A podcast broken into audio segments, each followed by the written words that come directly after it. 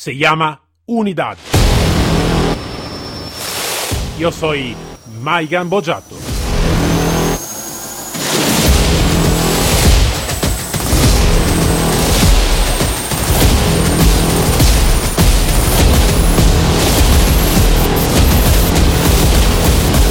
Unidad K9.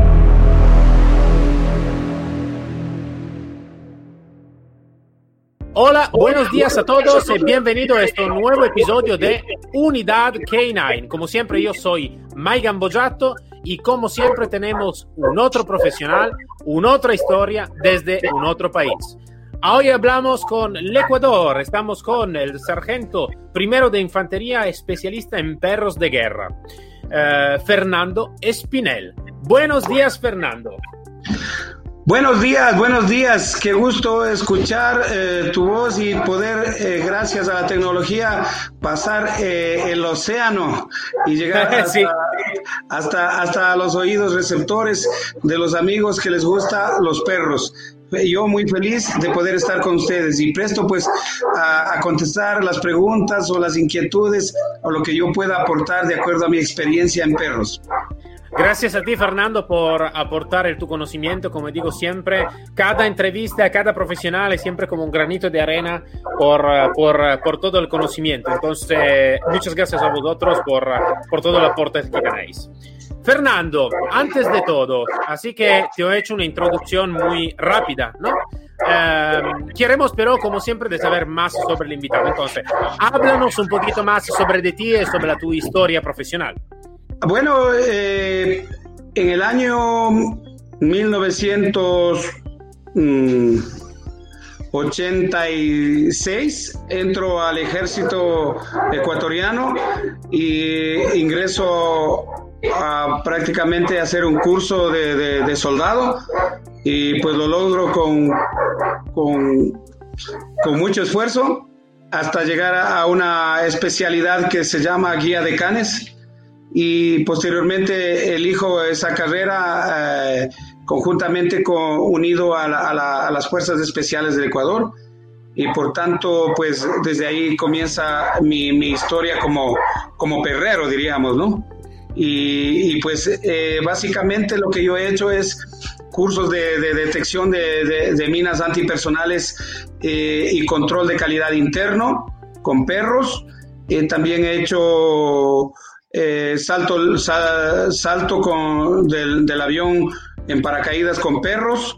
Eh, los hemos utilizado para, para, para siempre estas eh, operaciones aerotransportadas de, de, de, tácticas K9 y también he formado la escuela de, de detección de minas antipersonales en el, en el Cuerpo de Ingenieros del Ejército ecuatoriano y formé también el Escuadrón Antibombas de la Presidencia de la República del Ecuador, entre otras cosas eh, con, relación a, los perros. Y, y básicamente eh, mi especialidad pues eh, fue, fue los perros de guerra, o sea, los perros de ataque civil que se conoce ahora, ¿no? Sí, sí, sí, claro. Eh, seguramente una, una, profesionalidad, una carrera muy interesante. Lo que eh, yo ya hablé con, con personas que, que, van a entrenar perros por, por bombas y todo, siempre muy, eh, una, una, muy grande responsabilidad, claramente, ¿no? Entrenar perros por esta, por esta función. Eh, claro, son perros que realmente van a salvar, a salvar vidas. Lo también que me llama mucho la atención es esto de mm, de eh, lanzarse, si es correcto decirlo de esta manera, con perros desde, desde el avión, ¿no? Entonces, eh, por, por, patrulla de aéreo de transporte. Esto me llama, me, me llama mucho la atención porque mm, eh, es algo que, que encontré cuando estaba también en policía yo, de, de dificultad de simplemente subir y viajar en, en helicóptero sin tirarse realmente, ¿no? Entonces, um, realmente la veo una cosa muy, muy, muy complicada. Así puede ser porque no conozco eh, la tipología de entrenamiento para llegar a, lanzarse con, perros desde el avión, pero la veo muy complicada. Mm, sí que es verdad que es muy complicada de, llegar a este punto o menos complicada de lo que puede imaginar. Bueno, básicamente eh, lo que nosotros tenemos que hacer es tener primero eh, la preparación eh, personal, eh, como soldado, como paracaidista. Yo llegué a ser comando paracaidista, jefe de salto y maestro de salto en, el avión. Así que esa es la parte fundamental, contar siempre con el, con el apoyo profesional para nosotros poder de ahí eh, hacer los diferentes cursos de, guía de canes que hacíamos los perros de guerra y en el cual pues nosotros organizábamos la temática del salto de los perros adaptando un paracaídas de reserva eh, con un arnés y para, para enviar al perro a saltar del avión pues teníamos que tener una etapa de adaptación eh, generalmente la etapa de adaptación era, eh, se llama acá arañas, subir a las arañas de, del paracaídas, enseñarle a caer al perro, enseñarle también a, despegar de una, de una torre igual que el avión. Y, luego de ese, eh, digamos, un curso para, de adaptación para el perro, llegamos recién al avión y el avión eh, tiene que ser de ley que tenga una rampa como el C-130 de la Fuerza Aérea Ecuatoriana y, es la, y saltamos por la rampa, por atrás, en otras palabras, no por la puerta, porque ahí tenemos la turbina y la turbina lógicamente lo que hace es expulsar mucho más lejos o más fuerte, en este caso al perro, y la, la operación puede, puede fracasar o, o, en este caso puede un perro salir herido, ¿no? Entonces, eh, lo que queremos es saltar y, llegar a tierra en, en excelentes condiciones de empleo, tanto el perro como el guía. Entonces, perdona, una, una, una, una, cosa que te pregunto más, eh, así que para aprender si he comprendido bien. Entonces, cuando eh, se salta fuera del avión, no, no, es el guía que salta con el perro, el perro salta solo. El perro salta solo y para eso nosotros tenemos el, el, paracaídas, eh, el paracaídas MC1, que es dirigible y nosotros le seguimos al perro. Pero siempre, siempre, o sea, lo que pasa es que es más peligroso que el perro vaya con nosotros eh, eh, enganchado, digamos, o eh, en, el mismo cuerpo, antes que el perro vaya solo. Y es mucho más fácil porque nosotros tenemos alrededor de, casi 30 cursos que hemos realizado y tenemos toda esa clase de experiencias. ¿Por qué? Ah, porque la experiencia es fundamental en el, en el, tema, en el tema operativo. Esto es que era más factible que el perro vaya solo eh, enganchado en su propio arnés y el, en este caso el paracaidista, el guía de canes, lo persigue en el, en el, en el, en el, en el paracaídas dirigible, que es el MC1, y, perdón, en el, en el TU7, y ese es el que le ayuda a aterrizar y llegar en aproximación muy rápida. El, el vuelo no es tan, tan grande tampoco, eh, saltamos solo a 1200 pies de altura y por lo tanto el perro llega en, perfectas condiciones y bajo todas las medidas de seguridad. Esto lo hemos hecho muchas veces y no ha pasado, eh, es, es posible que también eh, yo te pueda enviar, incluso tengo un video de esto, de, de estas operaciones, ya bueno, te puedo compartir si alguna vez yo te voy a ver cómo enviar el, el video, ¿no? Que, que, lo tengo colgado en YouTube. Es muy interesante, Fernando. Es algo que, que me, me, me, encanta porque nunca hablé con, eh, con, eh, con, nadie que hace esta tipología de trabajo y sí que conocebo algo del, del guía que se va a, que, que, que eh, va a saltar con el perro, pero sobre una, un arnés específico y todo. Mira alguna imagen del, del, perro que salta solo, pero siempre tenido este...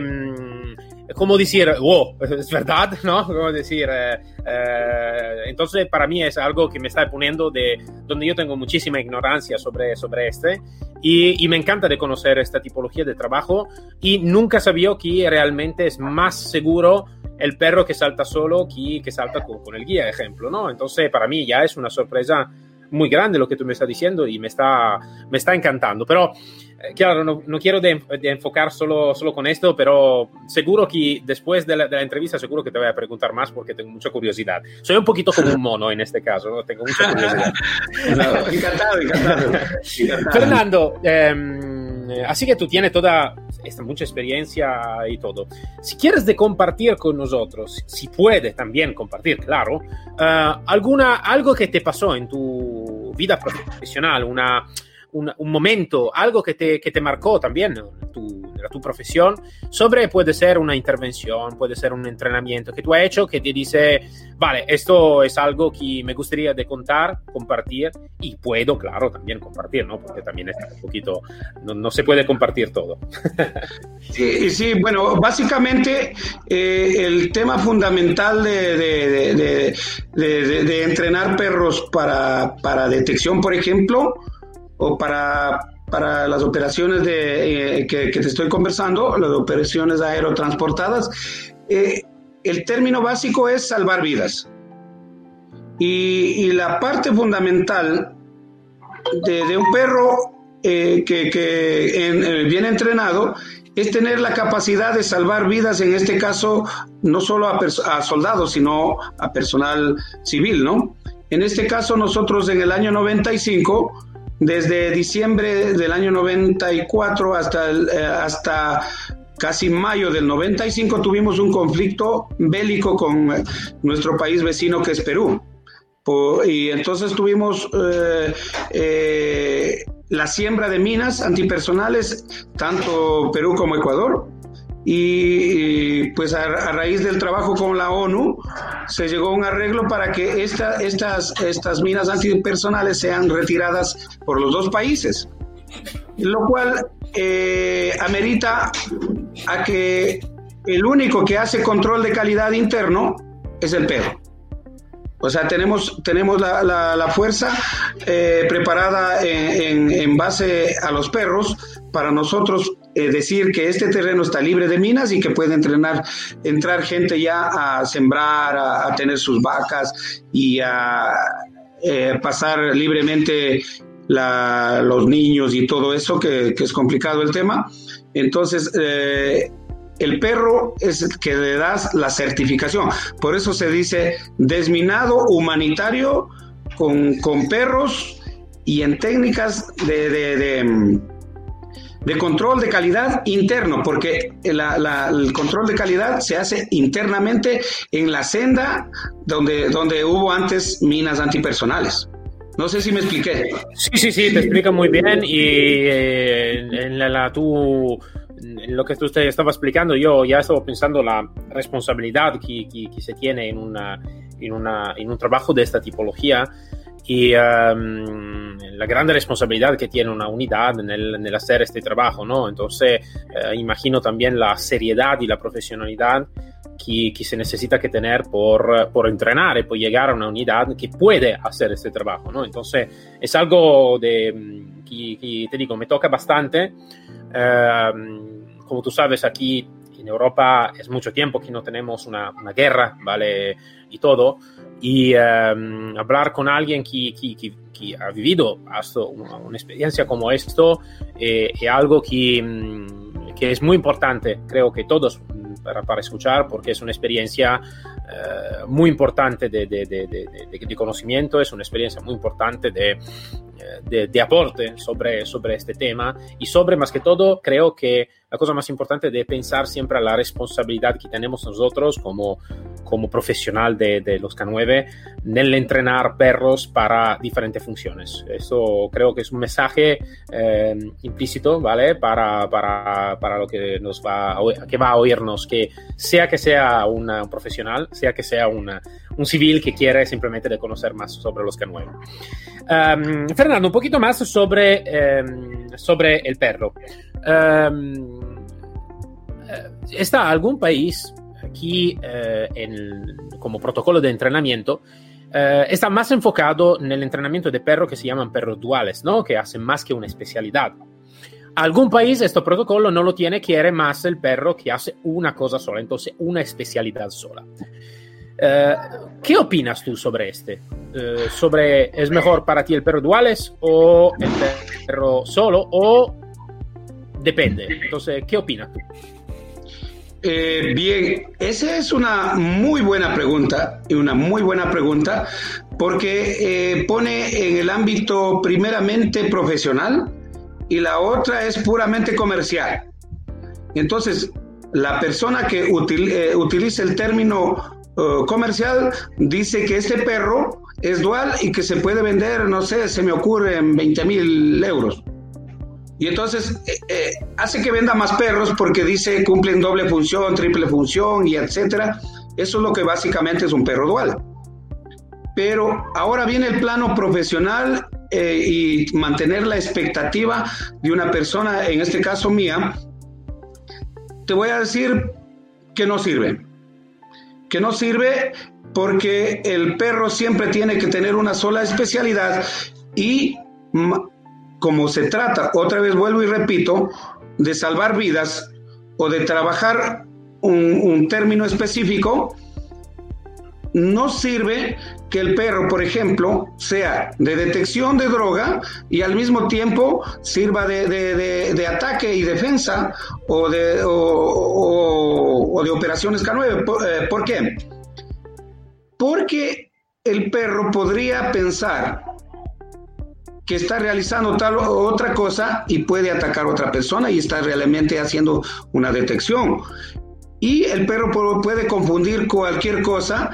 E imagine, o sea, yo solo me imagino un perro que está eh, trabajando en, un aeropuerto y tiene que hacer una detección de, sustancias eh, ilícitas y ese perro daña la, la, el, lo que ha encontrado, ¿no? O sea, qué sé yo, la droga o lo que sea. Y sin, sin embargo, la persona que, llevaba esa droga decir, no, yo no traje, mire cómo dañaron mi, maleta y todo eso. Entonces, porque ahora la ley puede convertirlo en lo que estaba haciendo ahí un héroe, te puedes convertir eh, en otra cosa. Entonces, por lo tanto, y además de eso, los perros generalmente hay una controversia que los perros deben funcionar eh, con, ¿cómo diríamos? Esterilizados.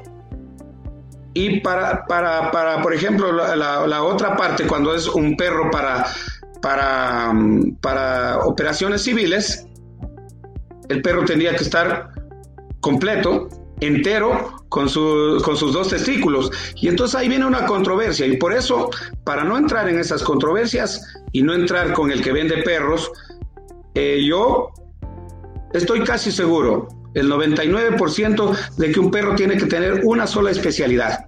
Y así no nos metemos en problema con, con los perros dual y todo eso. Entonces, separando la parte comercial y separando el plano profesional, yo me quedo con el plano profesional con toda la experiencia de casi 30 años de, de, trabajo con perros. Y de hecho lo sigo haciendo, sigo trabajando con perros sigo trabajando. Fernando, no, no, no, te preocupes que este, este podcast ya está abierto a todas las opiniones, entonces cada profesional tiene la su opinión, el, su punto de vista y todos son aceptados, siempre se dicho con, eh, con educación y todo, entonces tranquilo por este porque eh, todavía para mí es importante de tener punto de vista diferente eh, porque yo creo que eh, siempre se puede aportar algo con punto de vista diferente y podemos pensar siempre, ¿no? Cuando uno dice, o puede también, o sea, argumentar correctamente algunas cosas eh, con educación y todo, siempre es un aporte muy grande. Entonces, no te preocupes por este, no, también si tú dices lo que piensas, no estamos en conflicto con, uh, con nadie, porque realmente es, un, es una opinión, es, es simplemente una opinión. Es, es mi opinión personal. Uh, sobre este tema, ¿no? Uh, siempre hablando también de, perros. Uh, como tú sabes, esta es una pregunta que hago siempre porque también esta me interesa mucho de, conocer la opinión de todos los profesionales. Um, cuando, como tú sabes, hoy en día el perro más conocido, más elegido en la fuerza militar, policial y todo, um, es eh, el pastor belga malinois, ¿no? que ahora, hoy en día es el perro más conocido, uno de los más conocidos, aparte el pastor alemán. Uh, la mi pregunta es, mm, ¿sí que para ti es de verdad la mejor opción o para ti estaría mejor por alguna otra tipología de especialidad mirar otro perro Uh, con la visión de la especialidad que se necesita que entrenar y el contexto también donde, donde se necesita que operar enseguida. Ese, eh, esta es una muy, muy buena pregunta. Una muy buena pregunta. Y yo, en particular, he trabajado 30 años con perros y, y, tengo mi, mi, corazón siempre, se lo digo claramente, para el pastor alemán de línea de trabajo. Pero hay perros que, que fundamentalmente sirven para algo y está basado en los estándares oficiales de la FCI, que son los 10 grupos de trabajo. Entonces, eso no miente, el estándar oficial no miente, está ahí, ¿no es cierto? Por lo tanto, eh, el, el, perro, por ejemplo, el labrador, los labradores son los que hacen el trabajo de detección de, de minas antipersonales acá en el Ecuador, sin quitar mérito a nadie, ¿no? Y ahora, con relación a tu pregunta, yo querría decirte que, el Malinois hoy por hoy es un perro de moda.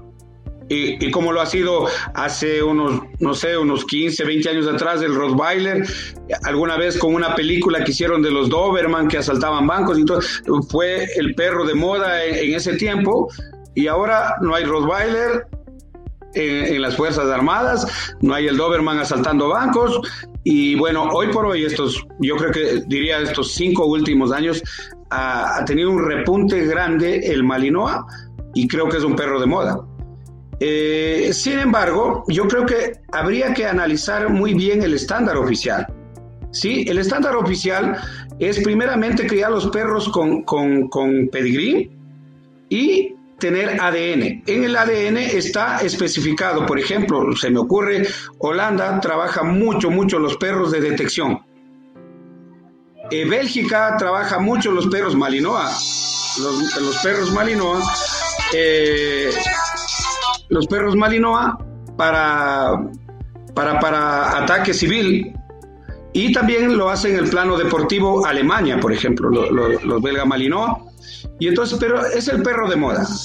Yo creo, considero, creo, considero que, que, se puede, se puede trabajar con todos estos perros sin entrar en la moda, manteniendo siempre el estándar oficial y si el perro, en este caso el malino, da resultado para, para tal o cual cosa, pues yo feliz, porque está prestando un servicio a la comunidad, un servicio a, la, a, la, a la humanidad lo que no está bien es cruzar perros totalmente malinois, totalmente eh, nerviosos, sin placas de displasia, eh, con consanguinidad muy cercanas. En eso sí estoy en contra. Entonces, si uno puede comprar un malinois con pedigrí, eh, con criaderos totalmente reconocidos y todo eso, me parece fantástico el perro. De hecho, yo he trabajado unos dos Malinois, me parecen muy buenos perros, pero primero examino su línea de sangre, examino también el, el, tema fundamental de la salud, que es importante del perro. Primero la salud, ¿no? Y a partir de ahí, pues, ¿qué puedo decir el Malinois? Bienvenido al trabajo. Si es un perro de trabajo, pues bienvenido. Y una consideración que la hice, que, que, que puede trabajar también un solo, un perro con una sola especialidad, eh, en este caso el labrador, y, con, y me quedo siempre yo con mi perro, lo digo siempre, el pastor alemán de línea de trabajo, que es mi, mi, mi, carta de presentación siempre. Vale, vale, vale, vale, vale. Uh, sí, este es un pensamiento, es, a veces cada profesional tiene la su opinión, y, uh, pero me interesa porque, claro, hoy si tú miras toda la fuerza de policía, todo, casi todos, ¿no? Entonces sí que parece mucho más de, de moda, ¿no? Uh, seguro que el Malinois y siempre a veces, uh, no solo por la, vida, por la vida civil influye la moda, a veces lamentablemente influye también por, uh, por, la Fuerza Armada y por la Fuerza de Policía. Todo sí, sí. Y el gusto, el gusto de tener un perro, porque, porque si hay afición, hay, hay gente que tiene afición por tener un oso en casa, pues compre el oso. Sí, sí. Si, si, hay afición por el, por el, el Vega Malinois, pues no hay problema. O sea, estamos, claro. están con esa afición y, y si les da resultado, mejor. Eh, sí, claro. bueno, Fernando, ahora quiero de saber más sobre tu país, ¿no? Entonces, eh, esta también es una pregunta que hago siempre porque hablando con diferentes países, diferentes eh, naciones y todo, mentalidad y todo, siempre me gusta. Eh, me gustaría de saber cómo está percibida la unidad K9, entonces el trabajo con los perros y todo, uh, desde parte del, de las instituciones, entonces si la institución la va realmente a valorar y que lo que me parece así en tu país, eh, o mejor, en tu cuerpo, porque claro, tener esta responsabilidad ya creo porque es algo que está valorado muy bien.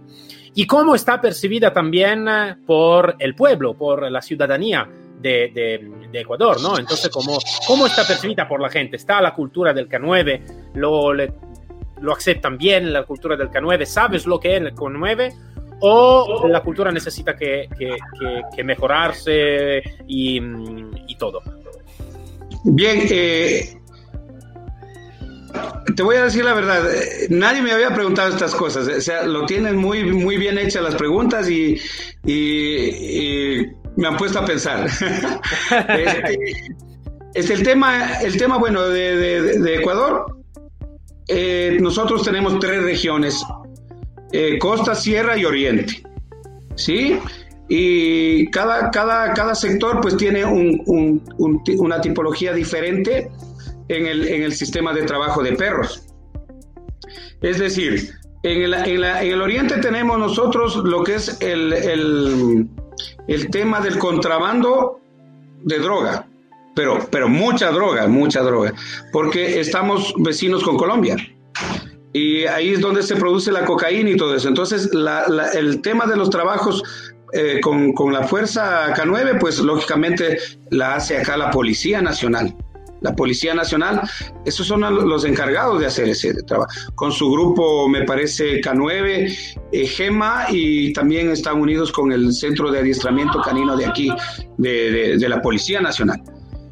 La otra parte, eh, en, la costa, tenemos, tenemos también eh, los aeropuertos y también tenemos los donde... Eh, está la Marina y la Marina también hace todo este tipo de trabajo en el mar. De hecho, la, Marina incauta mucho, mucha droga eh, en, las aguas nacionales e internacionales. es, es, una cosa impresionante lo que hacen. Entonces, pero todo eso lo hacen con perros, con perros. Y, también eh, la parte del ejército está controlada en el centro del país y se utiliza para manifestaciones, para, para, y también para búsqueda de personas, eh, porque acá tenemos el, tipo de terreno es escabroso, tenemos la cordillera de los Andes, y ahí se pierden personas. Ah, también tenemos el peligro de volcanes eh, en erupción y también tenemos eh, muchas veces temblores o ha habido terremotos y entonces eh, justo hace unos años hubo murió mucha gente en, los terremotos, entonces se utilizan los perros de rescate. Eso es lo que básicamente, en cambio, también está encargado la Brigada de Fuerzas Especiales, donde yo hace siete años yo ya me, ya me jubilé. Eh, entonces, básicamente está dividido de esa manera, pero ahora la otra parte, yo creo que el pueblo, la gente le gusta, le encanta, eh, el pueblo ecuatoriano, el trabajo que realizamos o que realizan los, los perros K9. Yo creo que no está bien dirigido a través del gobierno, que no gasta, por ejemplo, lo que debería gastar en, eh, en, en calidad de perros. Yo creo que no tienen mucha calidad de perros porque ningún perro de ellos lo tiene con pedigrí, con registro, no hay un, sistema de registro de ADN y nada. Eh, yo creo que en eso está fallando todas las fuerzas, la, fuerza policial y la fuerza, eh, la infantería de marina y también el ejército. Eso es lo que yo te puedo decir porque yo lo, lo sé, lo sé de muy de cerca. Yo creo que hay que invertir más también en capacitación y capacitación internacional porque, porque siempre es bueno abrir, abrir la, mente a otras latitudes y asimismo dar, dar, eh, dar cabida para un pensamiento, por ejemplo, nosotros los que hemos dado toda la vida en, este tema del, del K9 eh, acá en, eh, en el ejército, en este caso, recibir también nuestro aporte, que por algo hemos pasado tantos años ahí, ¿no? Yo creo que por ahí iría el tema de Ecuador, pero sin, sin, sin poner esto, esto como pared o como, como obstáculo, creo que vamos por buen camino, vamos mejorando cada día. Eh, a hacer caso a estas recomendaciones y lógicamente queremos, queremos, queremos, eh, bueno, yo quiero siempre más y que la gente, la policía, el ejército tenga los mejores perros, que tengan un buen equipo, que tenga la capacitación. Siempre va a faltar, siempre va a faltar todas estas cosas. Pero, pero vamos bien, yo creo, yo creo que vamos bien. Eh, el Ecuador está eh, eh, en una zona muy, muy buena, muy buena y, y como tenemos estos conflictos, tenemos con la guerrilla de Colombia, con, con la droga y todo eso, hay, hay mucha ayuda, me parece, de Estados Unidos y bueno, por ahí va el tema. Entonces, vamos bien, pero me, me gustaría estar mejor. Y esto, esto, Fernando, te digo, en general también, eso se dice también del desarrollo personal, que necesitamos siempre que estar feliz de lo que tenemos, eh, siempre eh, intentando de ser más bueno lo que tenemos, ¿no? También, entonces, de mejorarnos. Y eh, yo te digo, eh, no me canso de decir la mi opinión sobre el tema de los K9, donde digo que para mí los K9 necesitan mayor apoyo, mayor recursos, porque realmente son una fuerza y, eh, que tiene una potencialidad increíble. Entonces sí que se necesita más que esto. Y por este no necesitamos que hacer una revolución, necesitamos que hacer una evolución, donde mm, los países y más que todo los entrenadores quitan de, pelearse el uno con el otro, ¿no? Por, eh, por decir yo tengo este, yo tengo este, soy más chulo que tú y todo. Y compartir más conocimiento para llegar al, al, éxito em, eh, único, que es salvar vida y tener una unidad bien hecha, bien formada y, y, de éxito, ¿no? Éxito para salvar vidas y todo. Entonces, creo que nosotros como profesionales en este campo tenemos, tenemos esta responsabilidad, ¿no? Eh, tenemos que luchar por esto. Tenemos que luchar por esto. Uh, bueno, Fernando, mm, uh, el tiempo se está acabando. eh, y me gustaría de, de, de, seguir más porque es muy interesante. Um, y perdona si, si, he estado un poquito más sobre el, el perro sobre, que, que, se va, que salta de, desde el avión, pero es algo que, me, que realmente me encanta y me ha, ha, tocado la mi parte niña en este campo, ¿no? Entonces, que, que me gusta de saber más sobre Pero aparte de eso, ha sido una muy interesante entrevista. Muchas gracias por el tu aporte, muchas gracias por compartir con nosotros el tu conocimiento. Sí, eh, para mí, para mí una sorpresa realmente, una sorpresa grande saber que, que lo que nosotros estamos proponiendo o dando un criterio llegue a ese oído receptivo, principalmente de las autoridades, que podamos nosotros eh, seguir sirviendo con la humildad que, le caracteriza al, al, K9, pero una, humildad que no se confunda con, con, con la gallardía, con el temple, con la preparación y la inteligencia que tiene un soldado y claro. principalmente un soldado ecuatoriano que, que, que, se ha preparado por, por años para, para servir. Claro. Para servir con su perro a la, a, la, a la, comunidad, a la gente y por supuesto eh, a los niños, que, que, es la base fundamental donde se tiene que, que siempre llegar con los perros. Claro, claro, claro. Fernando, entonces, muchas gracias, muchas, muchas gracias y hasta luego. Gracias a ti, un saludo cordial a todos los que nos están escuchando y esperemos vernos siempre. Seguro que sí, seguro que sí. Entonces, para todos, nos encontramos el próximo episodio de Unidad K9, siempre con mí, Mike Gambojato, y con un otro profesional y una otra historia. Hasta luego todos.